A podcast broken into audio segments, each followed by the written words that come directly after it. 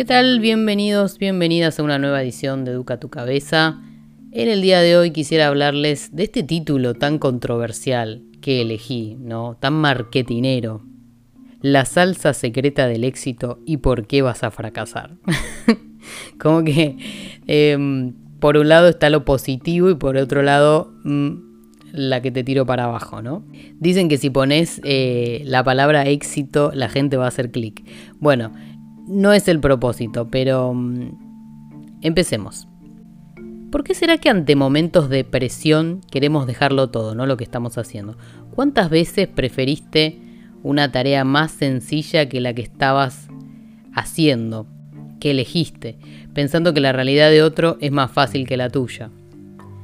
¿Y cuántas veces también aparecen esas personas con malas intenciones que nos hacen dudar de lo que elegimos? Que nos dicen que no lo vamos a lograr, que no somos buenos para eso.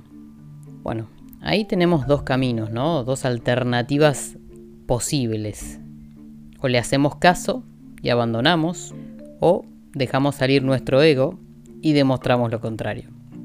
Pero que te queden claro que lo haces por vos y nadie más que nadie puede decirte qué podés o no hacer, más que vos mismo. Esa es la salsa secreta del éxito, creo yo. Creer en vos y en nadie más. Nadie va a hacerlo por vos. Depender de los cumplidos de los demás para sentirte que valés, que sos bueno en lo que haces, te pone en una cuerda muy delgada, en una línea de un desequilibrio constante. En definitiva, somos la historia que nos contamos todos los días, nuestro sistema de creencias. Pero lo bueno de todo, y lo que nos olvidamos muy seguido, es que nuestro cerebro es plástico, flexible, puede aprender y desaprender. Entonces, ¿por qué pensás que estás definido? ¿no? ¿Por qué pensamos que somos finitos? Podés generar creencias nuevas en base a esa persona que te querés convertir. Es lo que venimos hablando, ¿o no? No te queda otra, o sea, tenés que ser tu coach interno, buscarte un referente.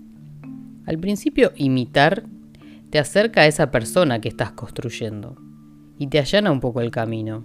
Nadie en la historia partió de cero al inventar o crear algo. Todos empezamos copiando a alguien que admiramos. Lo importante es estudiarlo y convertirnos en algo diferente, no en una copia. Porque ponerle tu marca personal es lo que te va a dar ese poder ilimitado.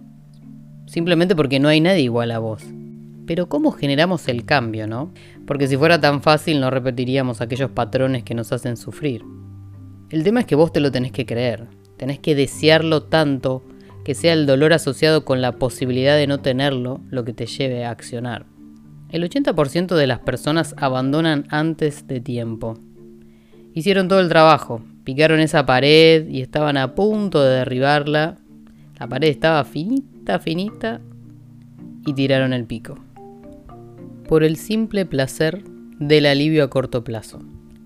El sabor de la derrota del autoboicot. Para que el cerebro te diga, viste, tenía razón, vamos a tomarnos una birra. Porque muchas veces tenemos un placer secundario en el sufrimiento, ¿no? En el, en la derrota.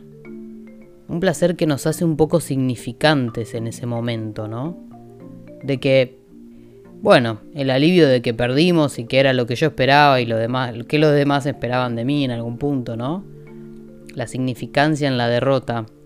Pero me parece que es más divertida y placentera la significancia en el éxito, en haber alcanzado esa meta, en que los demás se sorprendan del resultado. Y qué mejor que vos te choquees con el resultado. Porque para decirte la verdad, independientemente de que sea el éxito para vos, tenés que tener ese hambre dentro tuyo, de crecer, de cambiar tu realidad. Con el deseo, con la voluntad, con la disciplina, puede que nos ayude, claro, sí, es muy importante, pero el hambre es eso que no se va, que no te hace parar, que no te va a dar el tiempo de pensar que hay otra opción que no sea la, que anhelás. Porque cuando no nos queda otra, lo hacemos o no. Hay que soñar en grande, amigues. Que tus sueños, que tus proyectos, que tus ideas sean fuera de lo común, fuera de la media, que la gente te diga esto es imposible, ¿qué estás pensando? Que te dé miedo. Es la única forma que te vas a forzar en pensar diferente, porque no hay otro camino recorrido como el que vos querés alcanzar.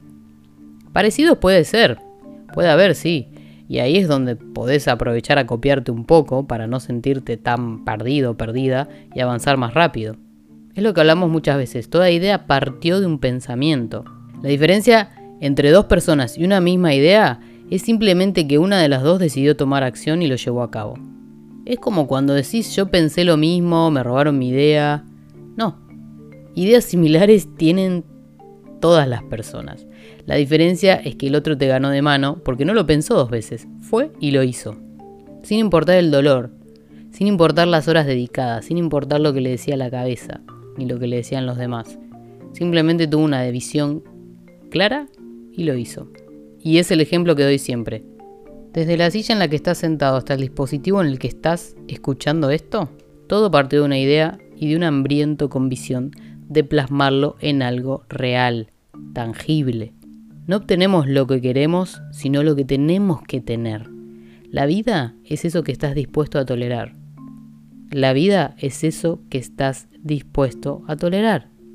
Esa es la diferencia entre las personas. Tenés que despertarte todas las mañanas haciéndote esta pregunta. ¿Qué me impulsa? ¿Qué es lo que te hace salir de la cama todos los días? ¿Mi trabajo? ¿Mis relaciones? ¿Qué? Y por supuesto, no el para qué. Dependiendo de tu respuesta, la que sigue es ¿cómo puedo mejorar esto? ¿Cómo puedo hacerlo crecer? Otra cosa que marca la diferencia en las personas es qué preguntas se hacen, ¿no? Porque las preguntas que te hagas es lo que va a marcar la diferencia en tu vida. Entonces es simplemente cambiar la pregunta o hacerlas correctas. Pero la pregunta a veces sigue siendo la misma, ¿no? ¿Cómo cambio ese patrón que me hace abandonar lo que empiezo? ¿Cómo cambio ese patrón que me hace sufrir? Bueno, los seres humanos necesitamos algo que nos ancle a ese propósito o a eso que queremos. La visión tiene que estar clara.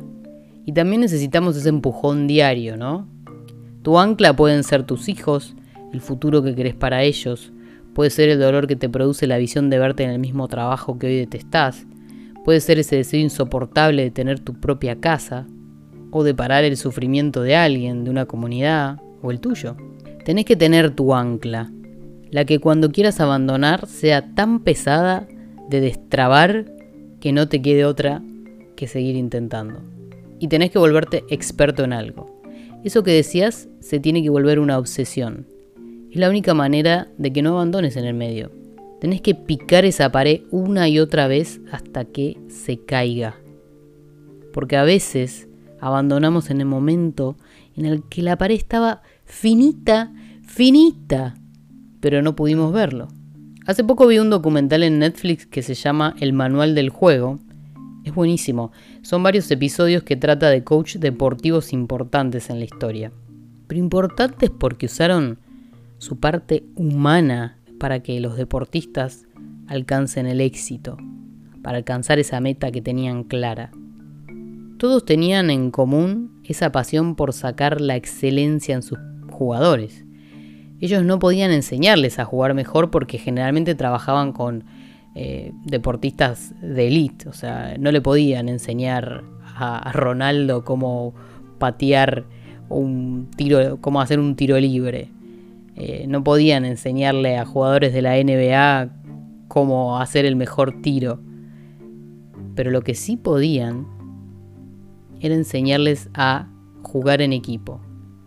Su trabajo era hacerles cruzar la barrera de la excelencia.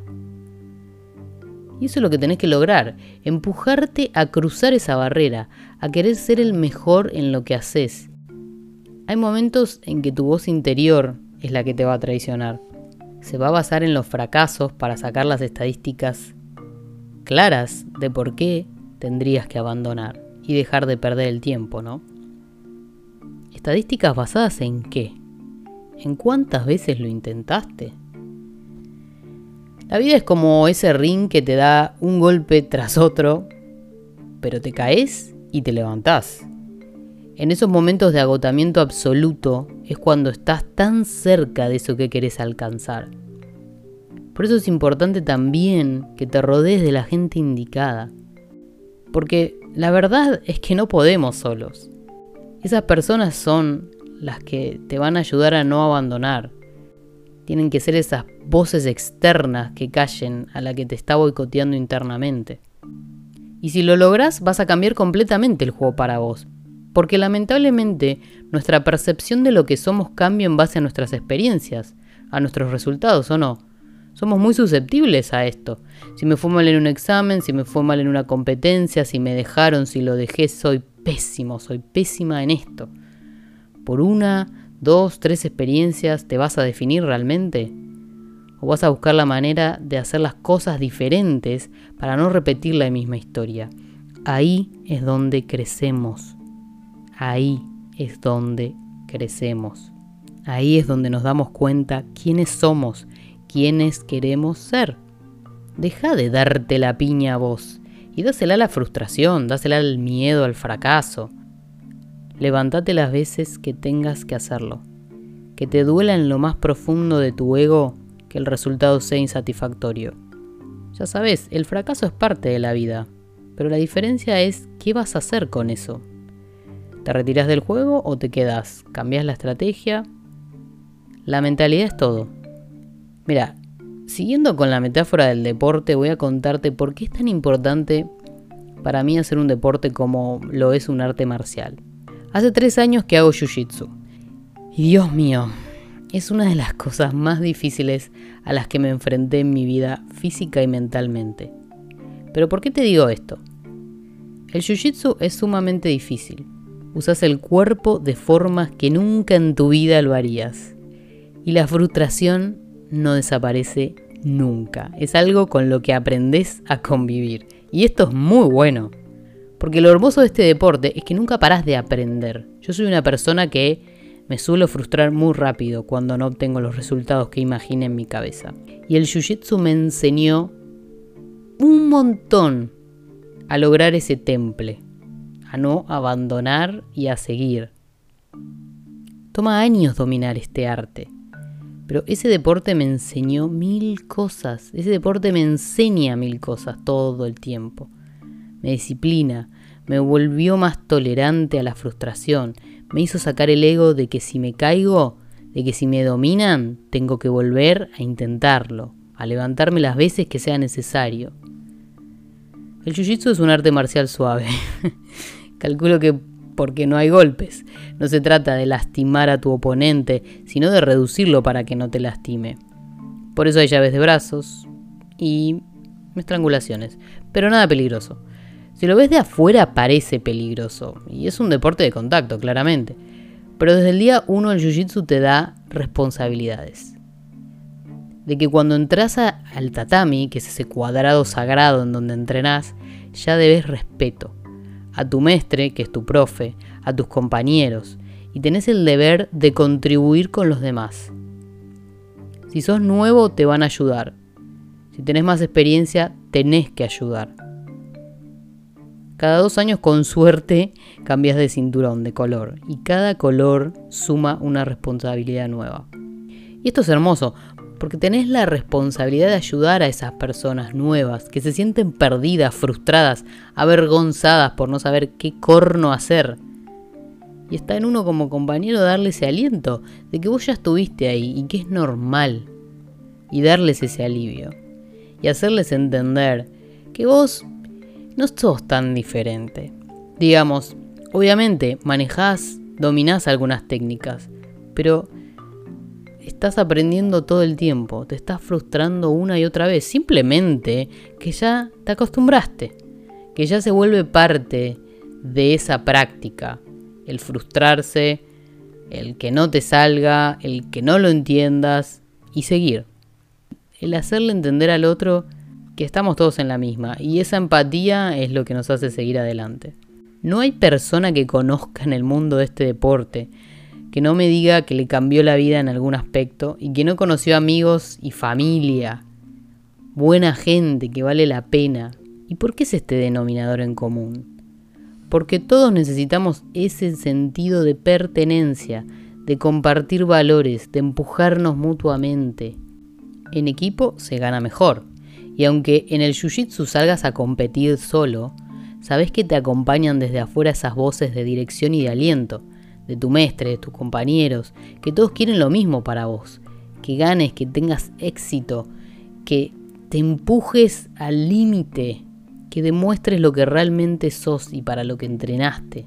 Mira, la primera vez que yo competí lo hice porque quería salir de mi zona de confort. La verdad es que desde el día uno que arranqué Jiu-Jitsu, yo era de las personas que decía, no, ni en pedo compito, no, qué miedo competir, ni loca, mirá si me lesiono, ya estoy grande. Grande, porque sí, yo arranqué Jiu-Jitsu a los 29 mm, años creo, casi 30.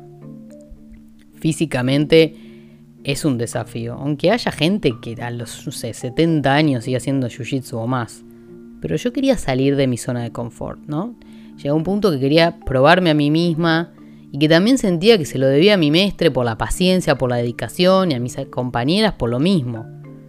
No sabía qué iba a pasar, pero sabía que quería ganar y fue durísimo. Cuando estás ahí sentís que los minutos son interminables que el cuerpo no te responde como quisieras, todo se vuelve como lento. Te encontrás en situaciones de callejones sin salidas, cometiendo errores tontos de por qué me metí acá. Hasta que cuando sentís que no das más y que realmente te querés ir a tu casa, realmente querés decir, bueno, ya está, me quiero ir, que gane el otro, que no sé, que me finalice. Es ahí en ese momento cuando empezás a escuchar esas vocecitas que se vuelven aplanadoras, de tu mestre que te calma, que te dice que hay tiempo, que te dice que venís bien, aunque no sea así, que te direcciona, de tus compañeras que te dan esas palabras de confianza.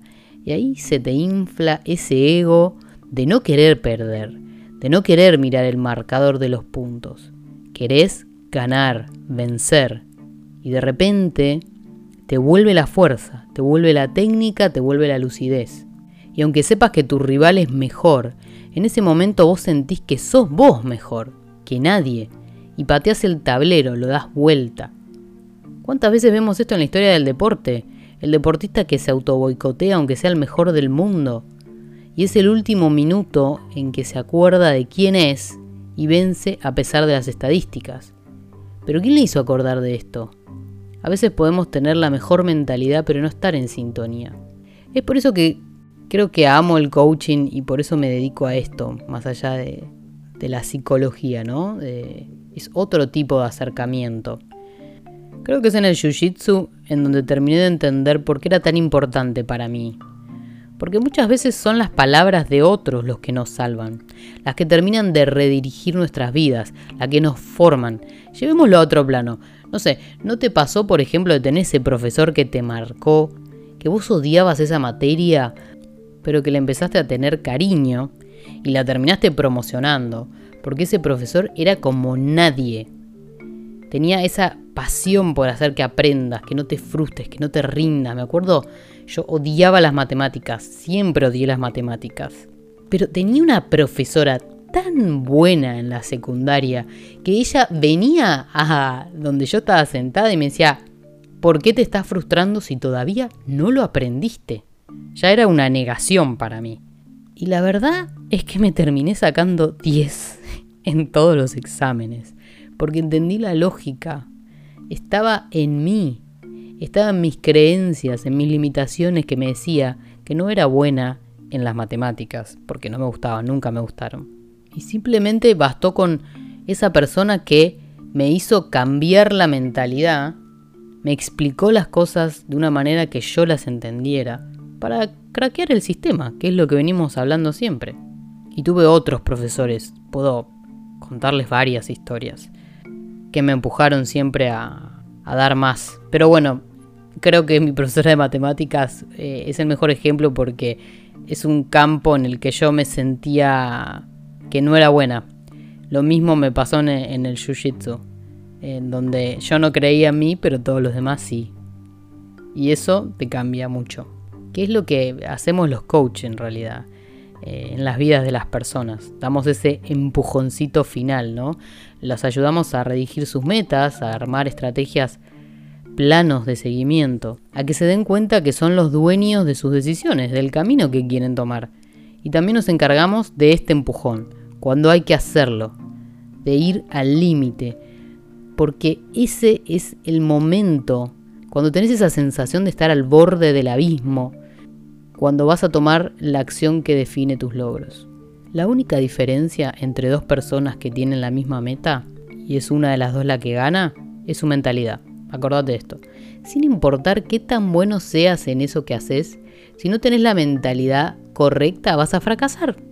Es lo que venimos hablando hace meses. 80% psicología, 20% técnica. Y es por esto que digo que la mayoría fracasa. Porque obtener una mentalidad clara, obtener esa mentalidad de ganar, no es fácil para todos. Te diría que no es fácil para la mayoría. Porque nuestra mentalidad es definida y medida en base al contexto en el que creciste, en base a las experiencias que tuviste. Pero en el momento en que entendemos que podemos craquear el sistema, ahí es donde cambia todo. Pasa que después es un alto laburo, ¿eh? No es un, ah, listo, ya entendí que mi sistema es craqueable, que puedo cambiar mis creencias. Bueno, buenísimo. ¿Y cómo lo vas a hacer? Porque vas a tener días malos, vas a tener días en los que no vas a tener ganas de seguir forzándote a eso que querés alcanzar. Y son en esos momentos en los que tenés que seguir, en los que te tenés que forzar a hacer las cosas que no tenés ganas. ¿Y cómo lo vas a hacer? ¿Cómo vas a cambiar esa mentalidad? Es un trabajo a diario. Es lo que venimos hablando de fortalecer el musculito, de lo que sea. Fortalecer el músculo de, de vencer el miedo, del coraje, de creer en vos, ¿no? Que a veces es lo más difícil. Entonces te pregunto, porque me encanta hacer preguntas, si la mayoría de la gente abandona antes de tiempo, si fracasa, vos, ¿quién vas a ser?